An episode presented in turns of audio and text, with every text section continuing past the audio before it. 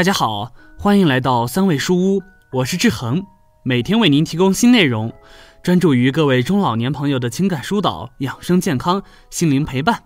您的到来是志恒最开心的事情。觉得文章不错，记得分享给您的朋友。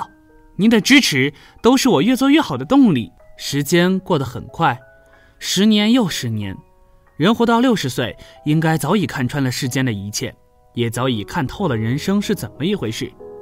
按照大部分人的看法，到了这种年纪，豁达大度、平和安宁才是生活的常态。守好自己一辈子奋斗的成果，过好自己眼前的小日子，不争不急，知足常乐，就是最真实的一种幸福。但是，并不是所有的中老年朋友们都会有这样的心境，大部分都是受到了子女的牵绊，未达成心愿的遗憾等等。过去的并不舒服，还有的更多的是这个时候，大部分的中老年朋友都已经退休了，面对没有工作的日子，这该怎样安排呢？尤其是网上太多的人都说，退休了要做自己想做的事情，不让自己闲下来，能够避免胡思乱想之类的。但是具体该怎么做呢？今天志恒分享给大家一位八十八岁老拳师的忠告：人过六十，与其浑噩度日，不如坚持以下几种活法。也许你会觉得充实有意义的多。看的过程中有什么感想或者看法，欢迎下方评论区留言。同时别忘了点击订阅按钮，志恒非常需要您的鼓励和支持。一。不放弃对自己的打磨，有所坚持。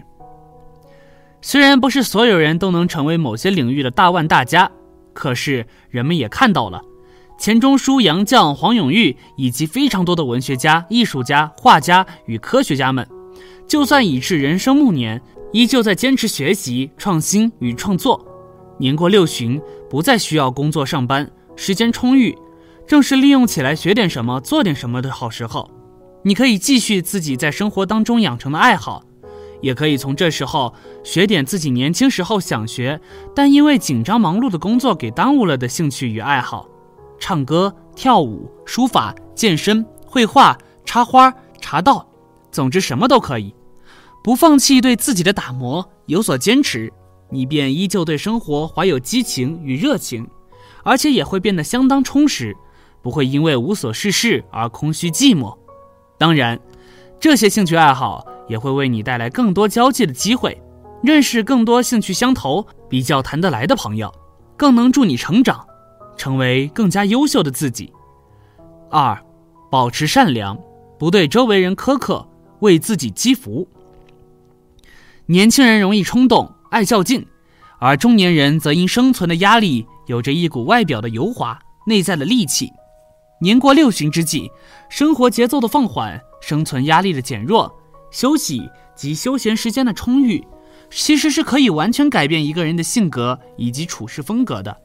到了这种年龄，就没有必要再那么尖刻与锐利了，不如保持善良，遇事尽量学会多站在别人的角度看待问题，不要凡事爱钻牛角尖，不对周围人苛刻，就是一种为自己积福的生活态度。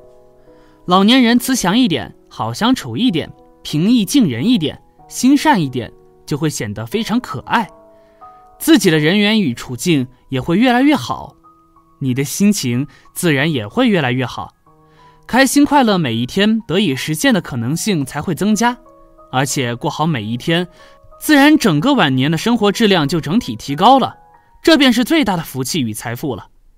三，不轻易看低别人，懂得宽恕。人们往往只相信自己眼睛看到的、耳朵听到的、内心感受到的，自己的能力能够判断的东西，而一旦观点形成，便不会再有太大改变的可能。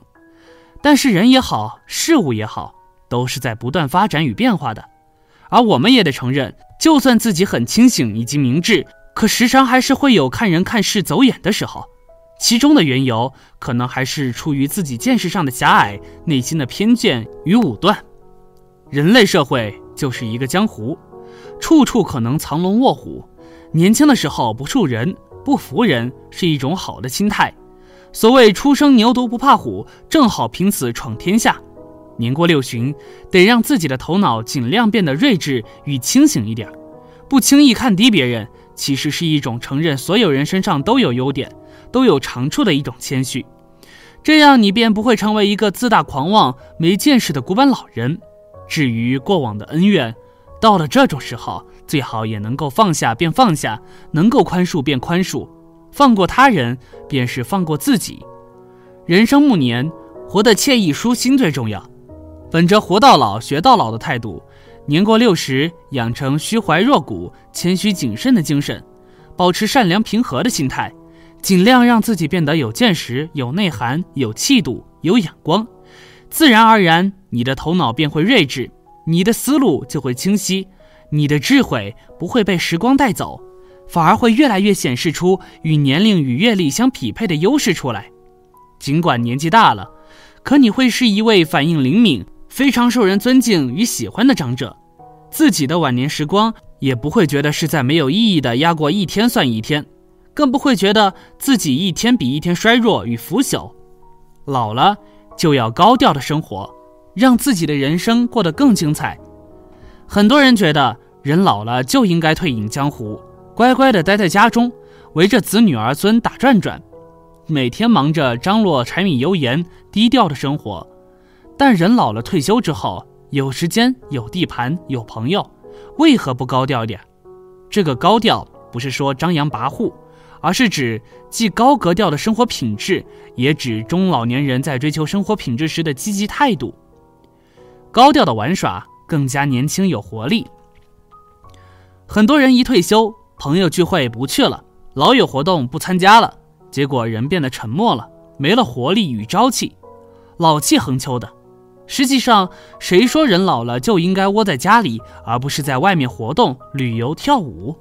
能出门旅游就不在家里傻坐，能出门跳舞就不在家里坐着发呆，能出门聚会就不在家里咀嚼孤独。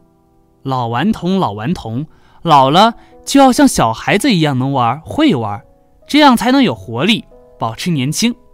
别总忙着给下一代攒钱买房娶媳妇，我们应该去看山看水看风景，再不疯狂就没机会了。